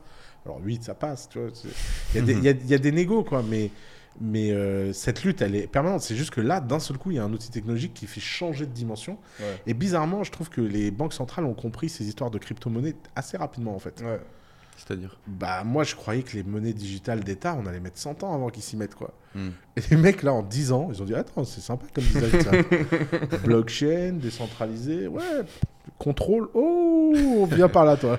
Non, contrôle. non. Et en plus, ces gens-là, ils- en fait, l'enfer est pavé de bonnes intentions. Ils sont persuadés qu'ils rendent service aux gens. Ouais. C'est pas des Ah oui, méchants. bien sûr, bien sûr. Ils pensent que ils vont euh, sauver les gens des arnaques. Bah, Ouais. Par exemple, tu vois, l'argent électronique, ça sert à quoi? Je voyais une conne raconter ça. Elle disait Ouais, vous faites scammer. Et bah, on revient en arrière toutes les transactions. J'étais là. Ah oui. Mais tu sais qu'ils ont fait ça avec Ethereum. Il y a, un- il y a un- il y a une forge Oui, oui, d'Ethereum entre. Ethereum et Ethereum classique qui est un- au fait qu'il y a énormément de développeurs d'Ethereum qui. euh, C'était quoi le, le truc qui a foiré? C'était en fait, euh, je me souviens plus, c'était un DAO qui s'était fait pirater. Voilà, exact. C'était le premier DAO d'investissement qui s'est fait pirater. Et en fait, tout le monde avait perdu. Ouais. Et ils se sont dit non, mais Ils ont dit on revient en arrière. on a plus. Ça, c'est fou ça. Mais ce que je trouve qui est drôle et un truc que pas mal de gens ne comprennent pas, c'est surtout quand on parle de, de conspiration, c'est que les gens qui ont vraiment du pouvoir, ils sont dans l'ombre. Et euh, bah, en fait, tu remarques que euh, typiquement avec les banques centrales, tu sais pas vraiment qui c'est qui dirige les banques centrales. ouais, bah ça, ils sont Et pas. en vérité, ils ont presque plus de pouvoir Ah, bah ça, c'est sûr. que euh, les gouvernements. Et Mm. t'as plein d- d'espèces de, de, de- de bastions de pouvoir qui se créent, qui sont un petit peu dans l'ombre. Hmm. Et, et- et c'est ces bastions-là qu'il faut surveiller en, en réalité. Plutôt Mm. que de parler à longueur de journée de Biden euh, qui a fait une gaffe dans un interview, ou de Macron euh, qui a dit un vilain mot pendant son speech. En fait, les gens qui tirent les ficelles en général, ils sont un petit peu plus dans l'ombre. T'as les gens qui dirigent les banques centrales, t'as les lobbyistes, t'as euh, même l'Union Européenne. Mm. Tu vois, l'Union Européenne, personne qui sait qui c'est qui a l'Union Européenne. Et au final, ils prennent presque plus de décisions que les gouvernements. Ah T'as bah tellement ça, de lois qui passent au niveau européen, qui sont appliquées à, à la France, etc. Mais tu, tu connais quelqu'un qui a voté pour euh, qui sait qu'elle allait euh, être euh, député à l'Union Européenne? Moi, moi, quand, quand j'ai rejoint le C'est un Global petit Tech. club. euh, Quand j'ai rejoint le Global Tech Panel européen, j'ai été contacté par l'Union Européenne qui m'a dit voilà, on voudrait que vous rejoigniez ce, ce groupe et tout, Ouais. pour travailler pour la ministre de la Défense européenne. Je dis quoi? Ouais. Il y a une ministre de la Défense européenne? T'es au courant, toi? Non, je sais pas. Voilà. C'est fou, hein Il y a une ministre de la Défense européenne, Ok. qui est une ministre euh, pas élue, euh, nommée par la Commission, je crois, ou je sais pas quoi, et euh, qui euh, est censée représenter les 27 dans les grands, euh, au G20, à l'ONU, tout le temps. J'ai jamais vu un, de ces personnes. personne jamais vu un discours d'elle. Ouais. Ils font ce qu'ils veulent, c'est un truc de fou. Ah ouais. C'est pour ça que, Oussama, tu disais tout à l'heure que même si on mettait en place un processus de sélection différent pour sélectionner un président, savoir qui pourrait mieux piloter un pays, entre guillemets, je suis sûr que toutes ces personnes qui arrivent au sommet et qui sont la vitrine, ils sont pas non plus là complètement par hasard et le Non, processus de sélection, il est toujours influencé le, par... euh, le pouvoir ne vient qu'à ceux qui s'abaissent pour le ramasser. hein. ouais. Le pouvoir corrompt et le pouvoir absolu corrompt Ouais, absolument. C'est sûr. C'est dur hein, quand Et tu le vois. pouvoir corrompt surtout les meilleurs. Ouais. Et C'est très dur. C'est pour ça qu'il Et- faut, faut faire une société où il n'y a pas de pouvoir, le moins possible. Il faut que tu fasses des processus en fait Mm. qui empêchent. C'est pour ça, bon, Mm. dans la théorie, que tu as la branche législative, exécutive, judiciaire qui sont séparées, etc. Il faut créer un peu euh, comme la blockchain, quoi, plusieurs vérificateurs qui Ouais. font que tu peux pas prendre une décision de manière indépendante et que tu te fais checker. Mais c'est super difficile. Gérer les États, c'est- on, tu vois, Non, on critique, etc. Mais c'est, on en parlait dans un des premiers podcasts, mais c'est. Tu vois la complexité de gérer ton business. Mhm. Imagine-toi la complexité de gérer un État. C'est je sais pas comment ils font. hein. inconcevable. C'est Je sais pas comment la ils font. prise de tête. Ouais, c'est inconcevable. Tellement de sujets, tellement de trucs. Mais- et tu- c'est dur de où est-ce que tu dois mettre l'importance. euh, et souvent les trucs les plus importants, c'est les trucs qui vont pas faire kiffer ton électorat. T'as des, des incentives, des motivations qui sont complètement Puis, euh, désalignées. C'est Puis je sais pas comment on en est arrivé à un point, on peut plus parler des sujets. La réforme des retraites, c'est quand même un truc. euh, moi, c'est un truc qui me fascine en France, euh, cette histoire. euh. On a inventé un système en France qui est la retraite par répartition. Les gens, ils croient qu'ils cotisent pour leur retraite, mais non, ils, ils payent les gens qui sont en retraite. Quand on a créé ça, il y avait 5 retraités ou 6 retraités. euh, pardon, 5 actifs ou 6 actifs pour un retraité. Ouais. Alors là, on vient d'atteindre le chiffre de 1,7 actifs pour un retraité. Et les mecs sont dans la rue. Et il y a un moment, je me dis, mais il y y a un type qui leur a dit que ça marchait pas cette histoire. enfin. Et je comprends pas, je comprends Ouais. même pas où est le débat. ouais, Après, s'il y avait, tu vois, si on était dans une société où il y avait plein de, de, de, de- de gens qui venaient avec des modèles et qui disaient, ouais, il faut faire ci, il faut faire ça. Mhm. Et tu sais que ça fusait avec la gauche, la droite, ils avaient des trucs, ils, se- ils se foutaient sur la gueule. Ouais. Je trouverais ça sympa qu'on se foute sur la gueule, tu vois. On essaie d'innover, on a, on a une opinion. Mais non, là, les mecs sont. Ah non, c'est un veux- acquis. Ouais, je, je veux pas Les mecs, longtemps. la réalité, elle est finie. Et en fait, on est arrivé à un point où, dans les sociétés démocratiques, Ouais. le discours du réel, bah. pff, Je veux dire, Oui. 6, 1.7, il n'y a pas de débat. Enfin, Non, puis tu, enfin, tu Mais les gens longtemps, pas. Tu vis plus longtemps, mais travailles tout plus le monde longtemps. le sait, tout le monde le sait. Tout le monde sûr s'en fout, mais bien sûr. que- Bah, les gens, ils ont juste pas je envie de pense pas que les gens le savent. hein. Je pense Ouais, pas que les gens ont le chiffre en tête et les conséquences potentielles. Non, mais en même, tête. même sans aller à cette proportion-là, on vit plus longtemps. Ouais. Bah, on doit Et- travailler plus longtemps. Et il y a de moins en moins de jeunes. De plus en plus vieux de vieux. Tout le monde le Mais sait, ça, quand même. les gens, non. je- mais c'est- ça fait longtemps qu'on parle des retraites. C'est Ah même, oui. pas, c'est même pas récent. Bah non, mais le problème, il- tout le monde l'a vu venir il y a 25 ans. hein. Ouais, mais c'était c'était déjà. C'était quoi C'est qui qui en parlait? C'était. Bah, C'était en même quatre- Sarkozy déjà. 80 en 95, Juppé a perdu son poste. Ouais. Ou en 96, je sais plus. En France, la France a été bloquée. Moi, c'est l'une des premières années où j'étais en France. Et j'ai halluciné sur ce qui se passait. Je comprenais rien. J'en avais plus d'école, les routes étaient bloquées et tout. Ouais. Tout le monde dansait dans la rue. Je disais à ma mère, mais t'es sûr, on est dans un pays. bon pays là mais les, les- les gens laissent leurs émotions dicter de leur logique au lieu de laisser la logique dicter de leurs émotions. Là est tout le problème. Mhm. T'as pas envie de travailler plus longtemps. Yoda. Donc, non, mais c'est vrai. non, c'est vrai. Tu t'as pas envie de travailler. ça va. Aujourd'hui dans ce sais quoi, on fait un podcast. truc, je vais commencer une quote et après tu l'as fini. Comme ça, on est véritablement Mon Yoda. Yoda. Non, Faudrait qu'on fasse une vidéo euh, fusion. Faut qu'on la fasse. Ouais, pour l'intro. Yoda. L'intro du Ouais, podcast. Exactement. Non, mais c'est impressionnant à quel point les gens sont capables de créer des argumentaires profonds, euh, complexes Mm. euh, et qui sonnent bien, juste parce qu'ils n'ont pas envie de faire quelque chose. Mhm. Ouais, je suis d'accord. Le- la personne va te, va te trouver En des plus, arguments euh, dingues. en plus, t'imagines, on fait tout ce bordel pour une réforme qui est même pas une réforme. Parce que, Ouais. en plus, alors, le camp qui est contre la réforme, bon, ok. là, là. Mais alors, le camp qui est pour la réforme, eux, ils me fascinent encore plus. Donc, les mecs, ils se disent, tiens, en fait, euh, on va passer à 1,7. Donc, on va passer l'âge de la retraite de 62 à 64. Parce qu'on est des oufs. ok. Et après, et après, on fait quoi? On fout le bordel tous les, tous les ans pour passer à 60. Enfin, je comprends. En plus, de façon horrible. C'est-à-dire qu'il y a quand même des gens qui ont des métiers durs Ouais. pour lesquels c'est deux ans, c'est deux ans de vie de moins. Mm. C'est des malades, les mecs. Mm. Disent, ouais, on peut pas se permettre, on n'a pas l'argent. Mais de toute façon, on a l'argent pour personne. C'est Mm. le système qui va pas. Donc, que- pourquoi tu vas niquer? Quitte à ce que le système coûte de l'argent à tout le monde, au moins, vas-y, essaie d'être sympa avec les gens qui se font niquer, quoi. Ouais. Mais non, donc on nique les gens qui vont subir ça le plus, et en plus, on résout pas le problème. Mhm. Et on prend des charges sociales aux gens, où quand tu payes un mec 2000 euros, il t'en coûte 4000. C'est incroyable. Et on dit, non, mais en fait, c'est pas assez. Le Je pense que système- c'est lequel le pays, euh, selon toi, qui est le mieux géré ou... Ouais. Bah, moi, j'avoue que les pays nordiques, c'est quand même. Et Singapour, et les pays nordiques, c'est un peu au-dessus. Moi, quoi. ici, franchement. Ouais, ici, ouais. Bon, après, ils ont un cheat code. ouais, ils ont un cheat code. Ils ouais. ont quand même un cheat code de réserve de, de Disons, que- pétrole. disons- que les, démocraties, euh, les mo- démocraties nordiques, elles, enfin, elles donnent quand Ouais, ils même ont aussi du pétrole. hein. Ouais, la Norvège a du pétrole, mais Ouais. pas le Danemark, pas la Suède. Ouais. euh. pas la Finlande. Ils ont quand même donné une sacrée leçon au monde en termes de. Tu vois, c'est c'est le seul d'ailleurs. Si un jour vous allez. T'as déjà été au Danemark? Non. Putain, moi, Je vais, j'adore. je vais en Suède cet été. Ah ouais, trop bien. Je te- je t'invite à jouer à un jeu que j'adore jouer au Danemark quand je joue avec des amis. C'est de demander aux gens s'ils sont contents de payer des impôts. Je t'avais entendu parler de ça. Et j'adore ça, moi. Ouais. Ils sont tous là, ouais, c'est génial. Bon, et ils disent tous la même chose. Ils disent c'est cher. Ils commencent tous par dire. euh, Parce qu'il y a encore plus d'impôts qu'en France. ah hein. oui, oui, c'est le plus- c'est les pays les plus imposés du monde. Je crois Mm. que le taux sur le revenu, c'est 60%. Et euh, tu le payes vite, 60%, je crois. Mm. Euh, et, euh, et ils disent tous c'est cher, mais c'est incroyable ce qu'on a en échange. Et eux, ils voient ça comme un. Et d'ailleurs, euh, il y avait cette nana là, cette pauvre ministre euh, qui, avait, euh, qui était au supermarché avec son fils. Son fils veut une barre de chocolat, elle n'a pas d'argent sur elle. Prend la carte de bleu du ministère, elle achète la barre de chocolat à 1,50€. Virée, mise en examen, prison avec sursis. Ils ont un- une sorte de sacralité de l'argent public hors du commun. Hmm. C'est pas, c'est, c'est pas que ce soit une barre chocolatée, c'est le geste en fait. Ce qui est impressionnant avec ces pays, c'est qu'ils ont trouvé le bon ratio entre un modèle économique qui marche et aussi un respect des droits de l'homme. Parce que tu vois, Ouais, par ouais. exemple, à Dubaï, ici, le modèle économique, il est magnifique.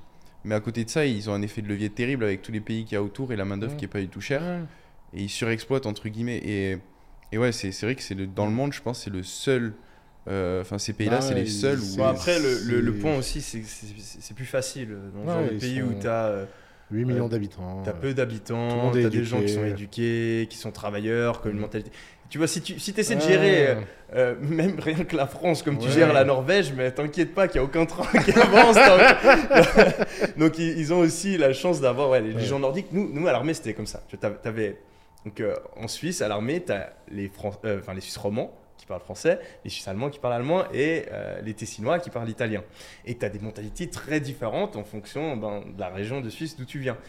Et ben, les Romands et les Italiens, si tu es sergent, moi j'étais sergent, quand tu dois gérer un groupe de Romands et d'Italiens, ton niveau de prise de tête, il est triplé automatiquement. Les Suisses allemands, tu leur dis rien, ils vont se poser en position de repos, ils vont rien dire.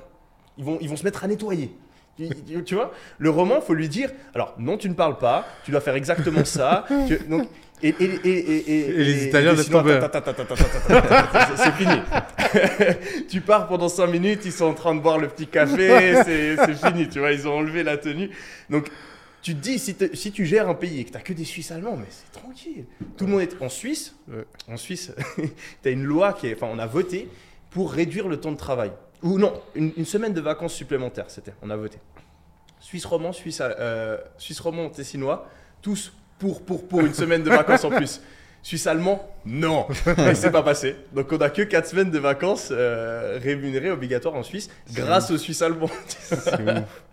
Donc il faut prendre en compte aussi la mentalité. Ouais, les mentalités. Et, et c'est- un gros problème qu'il y a en France où tu vois ben, que Macron, au début, il y a eu énormément de scandales, justement parce qu'il essayait de, de, de- de- lancer un peu euh, une philosophie méritocra- de mé- méritocratie où il disait Ouais, on peut trouver du travail, il faut travailler, euh, si tu essaies vraiment de trouver un travail, tu peux en trouver. Et ce Traverse, genre- traverse la rue. voilà, traverse Ouais, la vie, l'avait tu peux trouver du travail. Ouais, Ce qui en réalité est vrai, genre, enfin. euh, c'est vrai. Si tu es vraiment déter à trouver un travail, t'es prêt à te former, enfin tu te trouves un putain de travail. Même dans la prospection. Et genre, ça, ça lui a valu des scandales parce que, ben, tu vois, la, la mentalité euh, romande, française, Ouais. bagarreur. Les gilets jaunes après. Mais ça m'a étonné d'ailleurs que les gens ne se révoltent pas plus contre euh, les confinements, etc. en France. Mais Si je pensais dis, bien qu'il y avait un pays Ils où, où ils seraient chauffés, c'était en France, mais non, même pas. Oui, non, mais ils ont eu peur. hein. C'est- Moi, je pense que c'est c'est ma théorie toujours. Les gens qui gueulent le plus, c'est ceux Ils qui font rien. rien, ouais. Ouais. D'ailleurs, regarde, quel pays s'est révolté contre euh, le Covid? La Suède, Ouais. la Norvège, le Danemark, ils ont eu des confinements très légers. Mm. Les Suédois, ils ont fait quoi? Alors attends, je vais t'expliquer. Toi, monsieur du gouvernement, tu vas rien m'interdire. Bon, on va faire attention, on va Mm. mettre des masques, on va rester loin les uns des autres, on va faire attention à nos personnes âgées, et puis les gens qui doivent mourir, ils vont mourir. Et tu sais, euh, il y a cette débat incroyable d'une d'une gouvernante, je sais plus de quel pays, qui dit oui, mais euh, en Suède, euh, les vieux, ils meurent. Et t'as la ministre suédoise qui est en mode, bah ouais, c'est ce qui arrive aux gens âgés. hein. Deux ans de moins, euh, on a pensé que ça valait pas le coup de détruire 10 ans de jeunesse. Ouais. Et elle dit ça comme ça, tu vois. Et tu te dis, mais ok, en fait, on n'est plus, euh, on n'est plus capable d'entendre ce genre de discours. Ah non. C'est Ouais. impossible. Non, c'est les émotions avant la logique. Ouais. Mais bon. Autre euh, petite question pour vous. Un autre sujet complètement différent. Vous connaissez tous les deux le youtubeur MrBeast? Non? Non J'ai jamais entendu parler. Alors, juste, euh, j'avoue, j'ai jamais réussi à regarder une de ses vidéos. hein. C'est- Mm. Ah ouais? Ouais, tu regardes ses vidéos, toi? Non, je regarde pas du tout Alors régulièrement, moi, j'ai mais j'ai- j'ai- j'ai regardé, je pense, 4-5 de ses vidéos. Mhm. Mais c'est à chaque fois, euh, je clique dessus juste par curiosité. euh, comment est-ce qu'il gère sa vidéo Ouais, Qu'est-ce c'est qu'il ça. qu'est-ce qu'il va dire, etc. analyser. Et franchement, au final, je, je me fais prendre jusqu'à la fin de la vidéo. Ah ouais. Mais c'est vraiment le genre de vidéo où tu finis de la regarder et tu te dis putain, j'ai perdu 10 minutes de ma vie. Ouais. T'as ouais. aucune satisfaction au fond de toi. C'est comme être sur TikTok. Ouais. Ouais, C'est du, c'est du McDo de YouTube, quoi. Ouais, Exactement, ouais. Exactement. Bon, pour ceux qui connaissent pas, c'est le youtubeur le plus connu au monde. Il a plus de 100 millions euh, d'abonnés, donc euh, ce Les qui fait. blaireaux qui connaissent pas, c'est le youtubeur le plus connu du monde. mais tu, tu, tu rigoles, mais en France, En France, c'est pas hyper connaissent Tu sais que, tu sais que la France, c'est devenu son, son deuxième Ouais, il a- channel il a avec traduit le, la- le dubbage. Hmm. Mm. Ça, c'est fort. Qu'il ait Les, réussi les à. voix, à euh, les sur voix de Debage à chaque fois, elles me font trop marrer. Incroyable. Alors aujourd'hui, tu vas Ah gagner un million de, million d'euros. Ouais. Mets ta main, allez. oh non, j'en ai marre, j'ai envie d'enlever. ça, ça me tue. bien. Ils peuvent pas avoir une voix normale. Ouais. ça. J'aimerais trop non, les que- rencontrer ces mecs qui ont ces voix qui font les doublages, c'est incroyable. Parce qu'à mon avis. Beast, il regarde toutes les vidéos et il veut le même ton que les Américains. Il comprend pas que les. Français. T'imagines si tu lui fais le doublage à la française? Bon alors, tu veux un million? Ouais, je sais pas, mais bon, allez, vas-y. Mets ta main. le mec, il dirait, mais pourquoi vous avez doublé comme ça? Euh, Vas-y, continue. Si vous étiez euh, MrBeast et que vous aviez toute cette audience, qu'est-ce que vous feriez pour construire un empire euh, vraiment encore plus important que ce qu'il a? Euh, Ouais, avec 100 millions d'abonnés. Je pense que ben, déjà, il a pas forcément besoin. Gagne déjà bien assez d'argent juste en monétisant Oui. les choses. Mais si tu Et- voulais faire et- encore et je plus pense que son focus le plus important, tout comme une startup, ton focus, ça doit pas être la rentabilité pendant les premières années. Ben, je pense que, que MrBeast, il est encore à la phase, franchement, où son focus numéro un, ça doit pas être de monétiser, ça doit juste être de continuer à faire croître son audience. Mm. Parce que Ah, plus je- le temps passe, plus son audience, elle va continuer à être, euh, elle, va, elle va être de plus en plus, elle va avoir de plus en plus de valeur. Je pense que son focus numéro un, ça doit être ça. Mais ensuite, si tu veux créer des revenus, euh, des sources de revenus supplémentaires à partir d'une audience qui est aussi grosse, je pense que le plus important, c'est de trouver un produit où tu vas pouvoir faire la différence, où tu vas pouvoir créer un avantage concurrentiel grâce au branding et à ta personal brand. Et ensuite, trouver un produit que tu peux distribuer à un grand nombre de personnes et où tu as une grosse marge. Hmm, Et pour moi, le meilleur produit pour faire ça, c'est une boisson. Parce que c'est 100% marketing. Tu regardes, les gens, ils vont dans une grande surface, ils ont le choix entre plein de boissons qui ont exactement le même goût. Et ben, au final, si tu prends le coca plutôt que la boisson d'à côté, c'est juste parce que c'est coca. Hmm. Donc si demain, tu kiffes Mr Beast et à la place de coca, tu as Beast Cola, mais il y a une grosse partie des gens qui regardent ces vidéos qui vont se mettre à boire le Beast Cola. Tu peux faire la même chose pour l'eau, tu peux faire la même chose pour le jus d'orange, etc. Et ce qui est dingue avec ces boissons, c'est que tu as genre 80% de marge. Euh, tout le monde en achète tous les jours. 90, ouais. Tout le monde en achète tous les jours. Et euh, ben, tu peux gagner justement euh, VS toutes les marques qui sont déjà installées avec, euh, avec ton branding. Et c'est pour ça que tu as des mecs comme George Clooney qui euh, sont devenus milliardaires en, rev- en revendant une marque d'alcool. tu as Aviation Jean, euh, Ryan, Ryan, comment il s'appelle? Ryan Reynolds? Ryan Reynolds, euh, T'as la tequila de. T'as Mark Cuban, t'as la tequila de The Rock, de The Rock, McGregor euh, aussi, il a fait. McGregor, euh, existe à plusieurs centaines de millions. Donc, Logan Paul, il a fait sa boisson. Je, je, il a- je sais pas s'il a déjà fait. Je sais qu'il a fait les burgers, qui étaient très intelligents aussi. Ouais. Parce qu'il y a plein de gens qui pensent qu'il a ouvert des burgers. Mais en fait, non. Il a fait des. Dark euh, Kitchen, c'est ça? Exactement, une dark kitchen. Donc, une, une cuisine en fait qui vont que sur les applications de, de bouffe. Ils sont bons ces burgers d'ailleurs. Ah ouais, J'ai t'as jamais goûté goûté. Manger à Dubaï, ils sont vraiment haute qualité. Ok, Ils se foutent pas de la gueule du monde. C'est plus un, c'est plus un Shake Shack qu'un McDo. Ok. ok. Ouais, j'ai jamais goûté. Donc ouais, le... si vous étiez à sa place, vous choisiriez un, modèle de boisson, toi aussi, Oussama? Ouais, moi je suis d'accord. Je trouve que l'analyse est bonne. Euh, euh, moi j'adore les business de boissons. euh, vous connaissez Liquid Def? Ouais, Ouais. C'est, euh, c'est, c'est la boîte qui me fascine le plus en ce moment. super stylé. C'est une euh, boîte qui vend de l'eau en canette. Ok. De l'eau euh, minérale. Comme les, comme les canettes Monsters. Voilà. euh, Mais avec un branding Liquid Def, machin. Et c'est une billion dollar compagnie, euh, juste à vendre de l'eau en canette. Quoi. C'est un pur play marketing. Et euh, si vous deviez créer un, un software en étant MrBeast pour le revendre derrière, qu'est-ce que vous feriez? Bah, je sais pas ce que je Je ferais. pense que c'est moins adapté soir Ouais. pour lui. Ouais. Faut regarder ce qu'il ce qu'il met en avant. Donc, ils ont, il, il se fait souvent sponsoriser par des, des fintechs, j'ai vu. Euh, tu sais, des trucs de carte de crédit euh, pour Ouais. augmenter ton, ton crédit score, ou pour avoir des, des réductions sur Internet, etc. Un truc qui marche bien pour les créateurs de contenu, c'est tu regardes qui c'est qui veut te payer en sponsoring et tu fais la même chose. Parce que si les mecs ils sont prêts à venir te payer, c'est que il y a une affinité entre leur business model et, et ton audience. Hmm. Et donc, au lieu de juste euh, penser euh, au jour d'aujourd'hui et de- de- d'encaisser le cash, eh ben, tu peux construire un SaaS et le revendre derrière. Donc, euh, ouais, j'irai analyser toutes les entreprises qu'il met en avant et j'essaierai de faire un truc similaire. T'as déjà eu des entreprises qui t'ont abordé pour des sponsors Moi, j'ai refusé des centaines de milliers d'euros de, de sponsorship sur ma chaîne YouTube, sur Instagram. Ouais, pareil. Ah ouais? Bah ouais, tout le temps. J'ai jamais mis un seul truc en avant qui était pas. Pourquoi, euh, J'ai jamais fait d'affiliation. jamais. Pourquoi est-ce que vous voulez pas? Je trouve que c'est bad karma. ouais. Bad Bon. karma? Moi, je- je- je- bah, j'ai mes propres produits. Ouais. Je connais la qualité de mes propres produits. Je préfère mettre en avant les miens plutôt que mettre en avant le- les autres. Ouais, c'est. Et j'ai la chance, j'ai la chance parce que si si je- si j'avais pas Ah, des business qui fonctionnaient pas, voilà, tu sûr, vois. évidemment. Donc c'est bien beau. J'en vois pas. je- non, faut- On n'envoie pas la pierre à ceux Ouais. qui font ça. hein. Je- c'est un luxe. C'est juste de pouvoir luxe, dire non. Ouais, c'est un luxe. je suis Hmm. Ouais, c'est clair, c'est clair, c'est clair.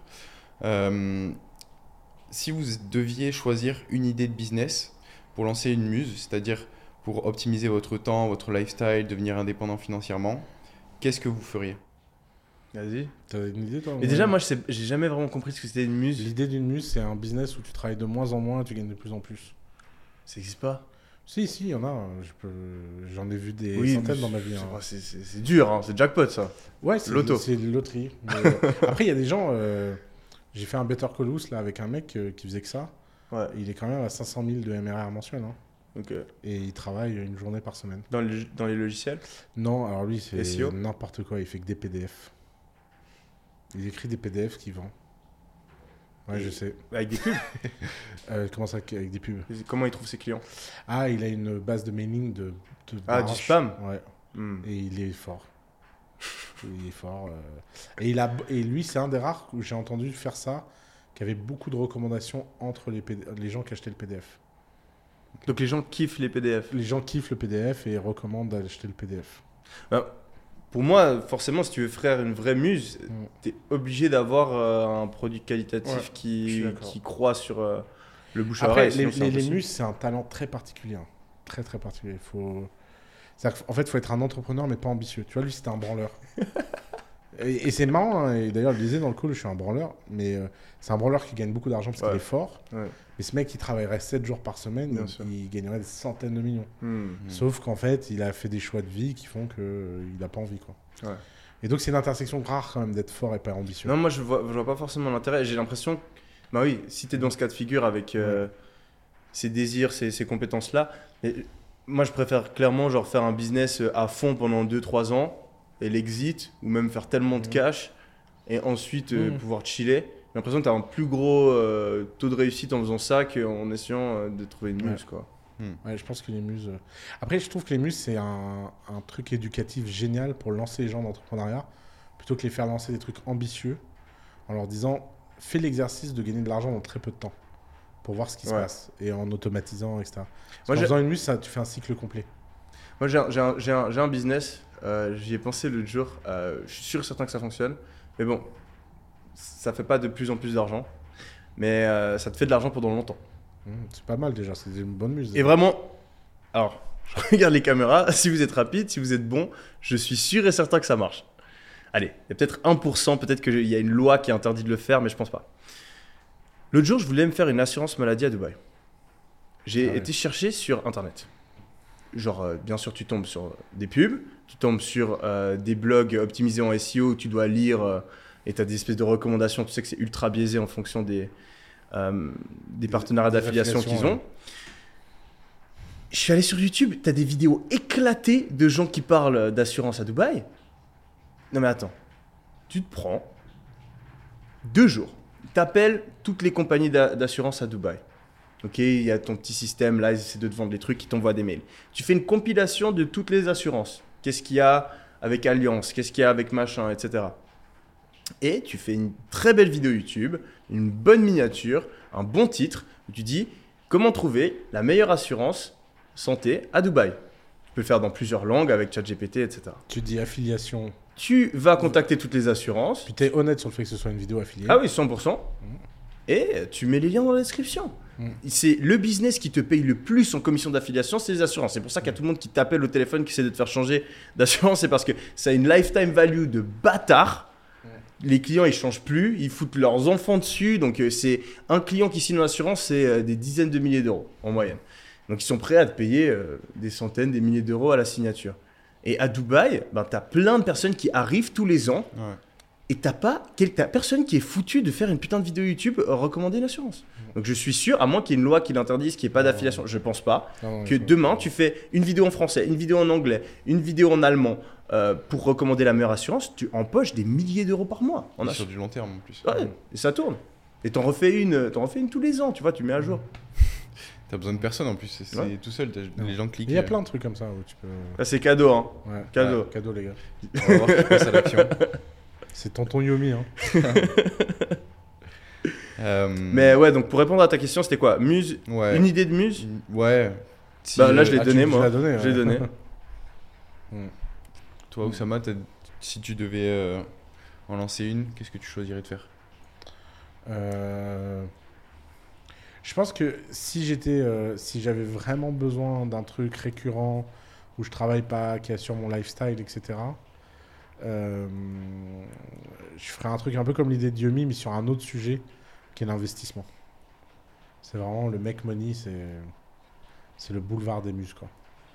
Et je ferais un truc propre, bien, pas euh, tous les débiles là. euh, Nanana, analyse technique, je sais pas quoi, j'ai gagné 1000% euh, et j'ai besoin de tes 40 balles.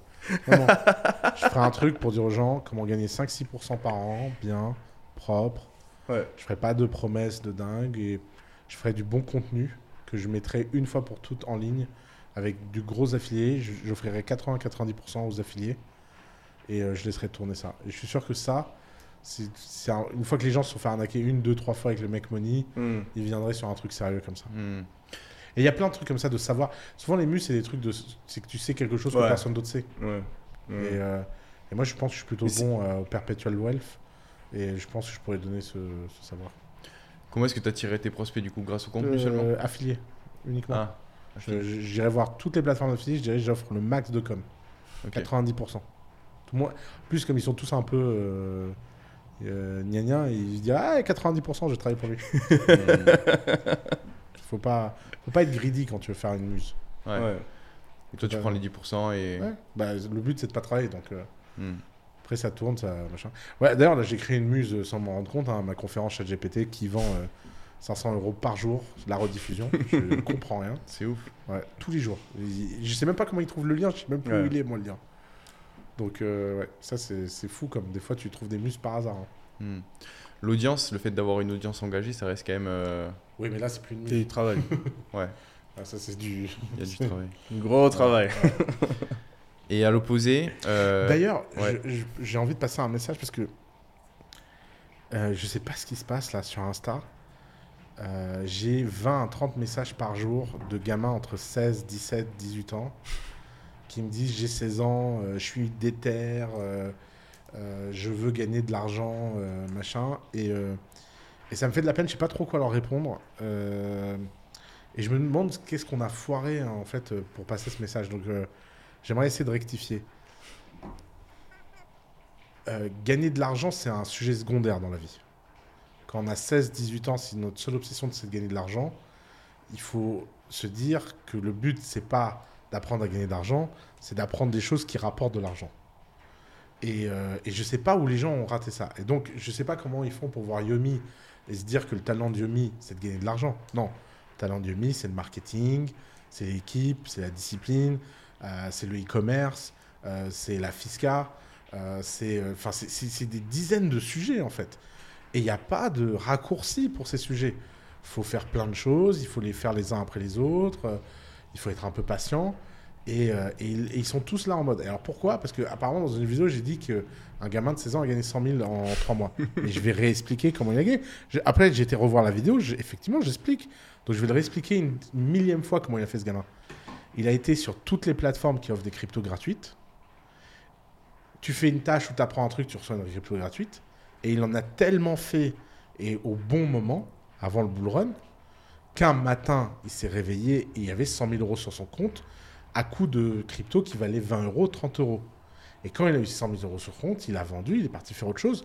Et c'est impossible de reproduire ça. Ouais. Il n'existe pas une méthode où tu peux gagner 100 000 euros à rien faire en trois mois, sauf quand tu as de la chance. Et le message de cette vidéo, c'était que ce gamin dans la crypto avait eu de la chance. Je peux pas te dire que c'était un génie du travail. Je comprends pas ce que les gens n'ont pas compris. Donc oui, il y a, il y a- alors la crypto c'est un peu moins aujourd'hui, il y a d'autres choses, mais il y a plein de choses sur Internet pour gagner un peu d'argent, mais le endgame, c'est de faire des boîtes sérieuses. Il faut que les gens gardent l'ambition et l'envie de faire des boîtes sérieuses, le euh, gagner de l'argent rapidement. Et pour ça, bah déjà, quand ils écrivent des messages sur Insta, je me dis, euh, ils sont mal barrés. Mm. Parce que s'ils n'arrivent pas à m'écrire un message sur Insta, comment ils vont écrire un client? Donc il faut que tout le monde réapprenne à écrire, euh, quitte à utiliser ChatGPT ou je sais pas quoi. Et, et il faut prendre les choses au sérieux, quoi. Enfin, c'est pas, il faut, il faut arrêter ce mythe de l'argent facile, quoi. C'est un truc qui manque à beaucoup de personnes. C'est cette envie de faire bien les choses. Ouais.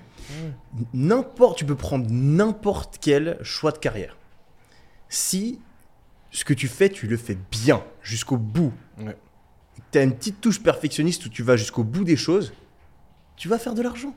Même, tu es boulanger. Et juste, tu t'appliques chaque jour à faire le meilleur croissant.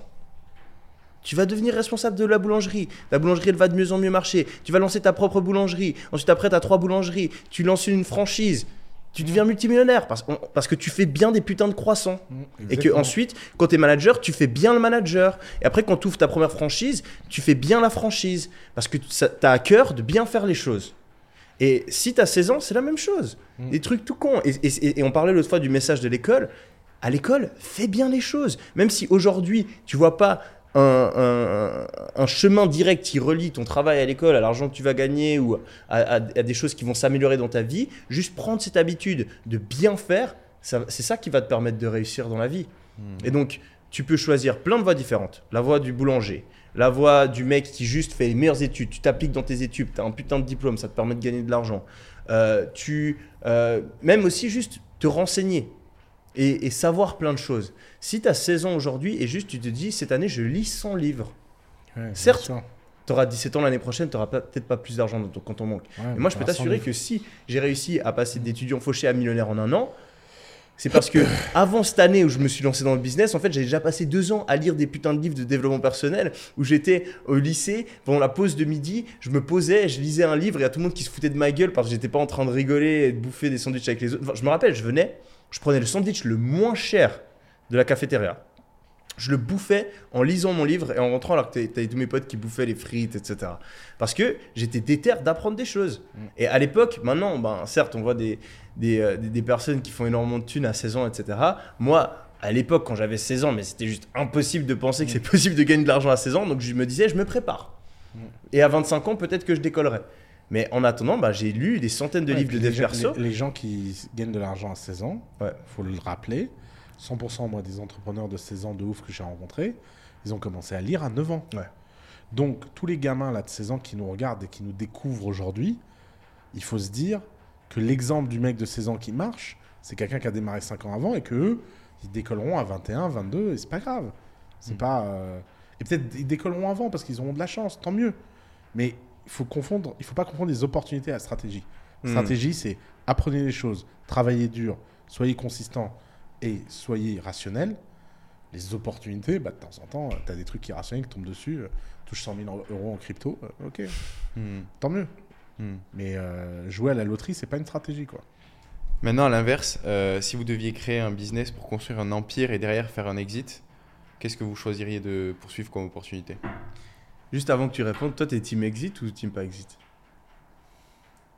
Euh, ni l'un ni l'autre, en fait. Je vais te dire trois trucs. 80% des gens que je connais qui ont fait un exit sont malheureux. Mais t'as une stat, hein. T'as genre euh, 80% de dépression chez Ouais. les gens qui font un exit à plus de 100 M, un truc comme ça. Ouais, Ah ouais ouais. Sérieux Mais oui, mais parce qu'en fait, t'as la naïveté de pas comprendre ce qui s'est passé. Quand tu fais un exit à plus de 100 M, Ouais. l'argent, ça fait longtemps que t'en as. Hmm. Et donc, plus d'argent, ça fait pas plus de bonheur.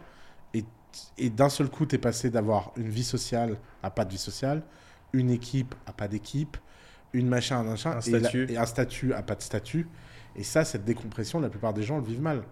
Regarde, même moi, à ma petite échelle, j'étais euh, au milieu de milliers de gens tous les ans. Et euh, tu vois, je suis passé de ça à zéro. Et personne. Et ça, il y a beaucoup de gens qui n'ont pas la bonne psychologie pour ça.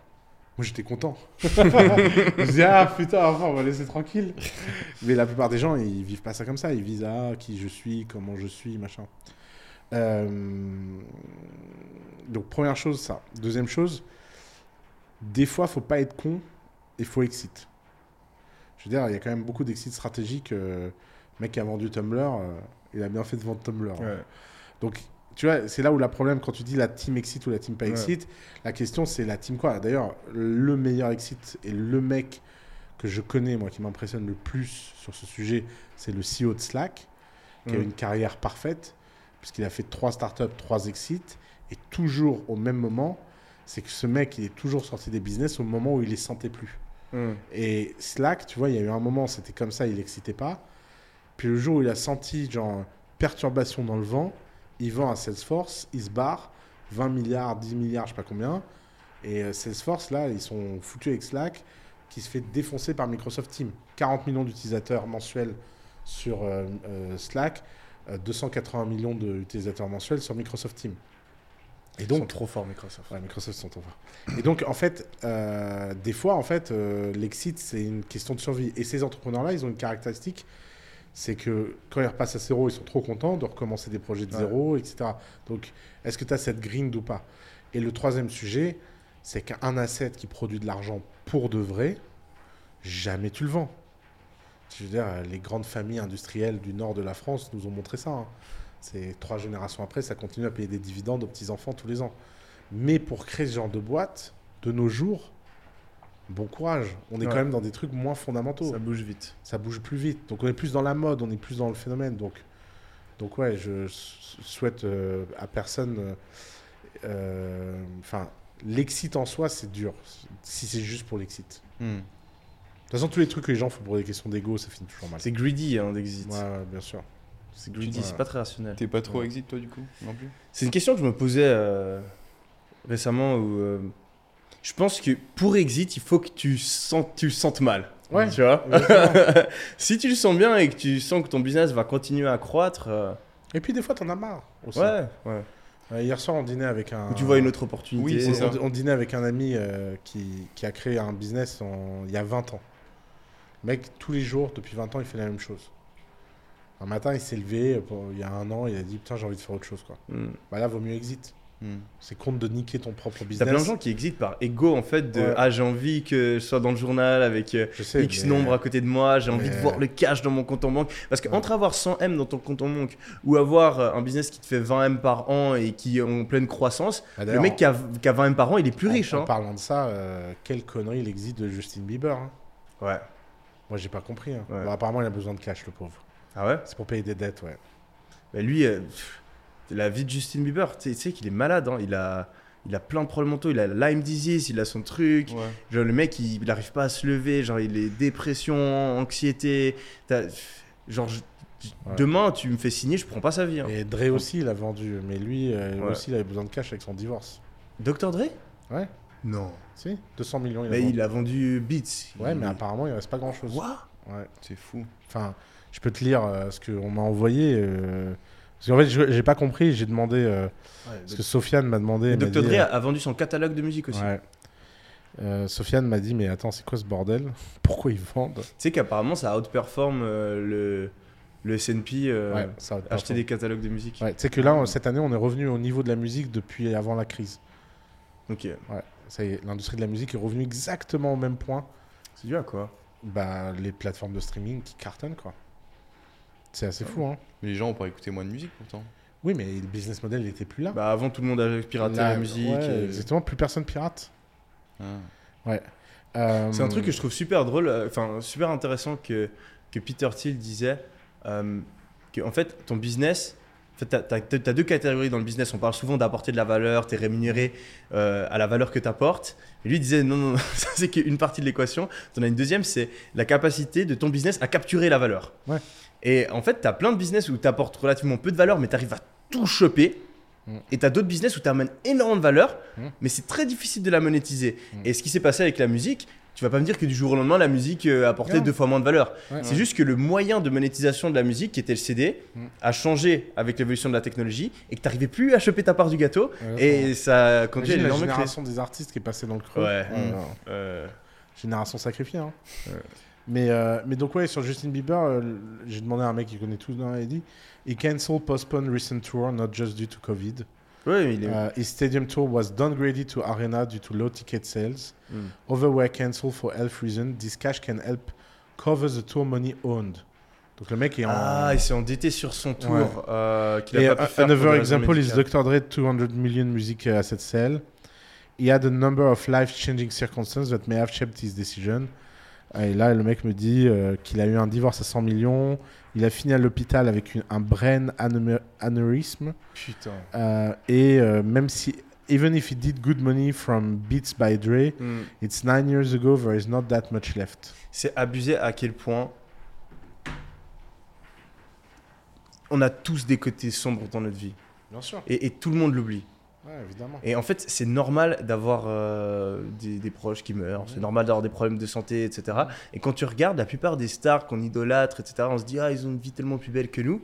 Si tu creuses un petit peu, donc déjà, il y a tout ce que tu sais pas. Et même, je me suis amusé l'autre jour. Je suis allé, j'ai tapé le nom de genre 10 stars différentes. Et tu vas dans les trucs news, tous, ils ont une merde. Donc, un procès au cul, un problème de santé, un divorce, etc. Et, et donc, donc, la vie est dure pour tout le monde et je pense qu'il ne faut pas l'oublier. Mm. Parce qu'on on a souvent tendance avoir à penser faut que. avoir de l'empathie pour les puissants aussi. Mais ça, c'est impossible. Tu sais, moi, je trouve dingue l'incapacité des gens, on en a déjà parlé, à, à se mettre à la place des autres. C'est un truc de ouf. Genre un truc tout con. je sais pas s'il voudra que je raconte.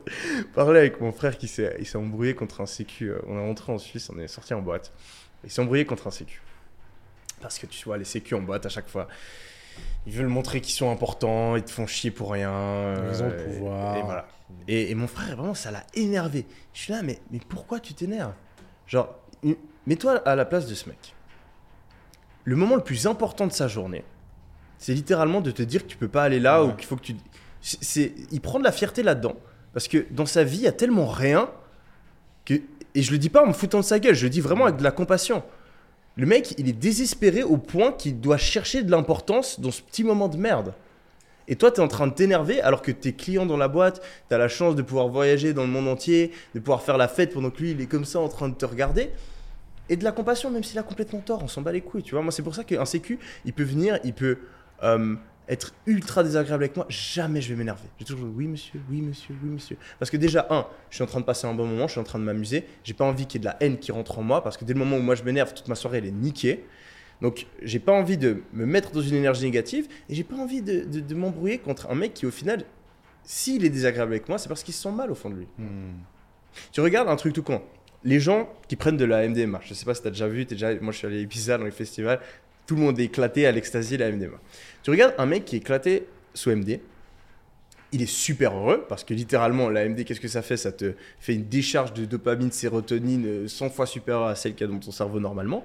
Et qu'est-ce que c'est le réflexe des gens qui sont sous MD c'est pas de kiffer tout seul, euh, c'est pas d'être désagréable. Non, ils viennent vers toi, ils vont te faire des compliments, ils vont te caresser, ils vont te dire que t'es beau, t'es gentil.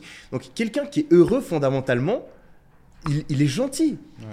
Quelqu'un qui, qui- qui est méchant envers toi, c'est parce qu'il a au fond Puissant. un putain de profond mal-être. Puissant, puissant. Ouais. Ouais, elle est vraiment puissante là. Et euh, j'ai envie quand même de te laisser euh, la possibilité de, de parler de l'Empire. Non, moi je propose qu'on le garde pour euh, première question du prochain podcast. Comme ça, Ça peut être Ah, Ça avec fait une plaisir. ouverte. Tu Avec gardes plaisir, en, Bien sûr, bien sûr. en mémoire? Ah bah t'inquiète. Parce qu'à chaque fois, on a des discussions hors podcast Ouais. qui sont super intéressantes et il me dit Ouais, tu sais quoi, on en parle, je t'en- je t'en parle Hmm. pendant le podcast et on oublie. C'est pas grave. Prenez ça, des je petites notes. Ça, tu, tu notes Ouais, je note, je note, je note. Ok, les amis, t'as fait l'intro, je te laisse faire l'outro. Les amis, merci pour votre attention. On est très reconnaissant que vous nous écoutiez et que vous aimiez le podcast. Si vous avez des questions, encore une fois, n'hésitez pas à les poser dans les commentaires. On vous dit à une prochaine fois. C'était Yomi, Oussama et Antoine. Ciao, ciao.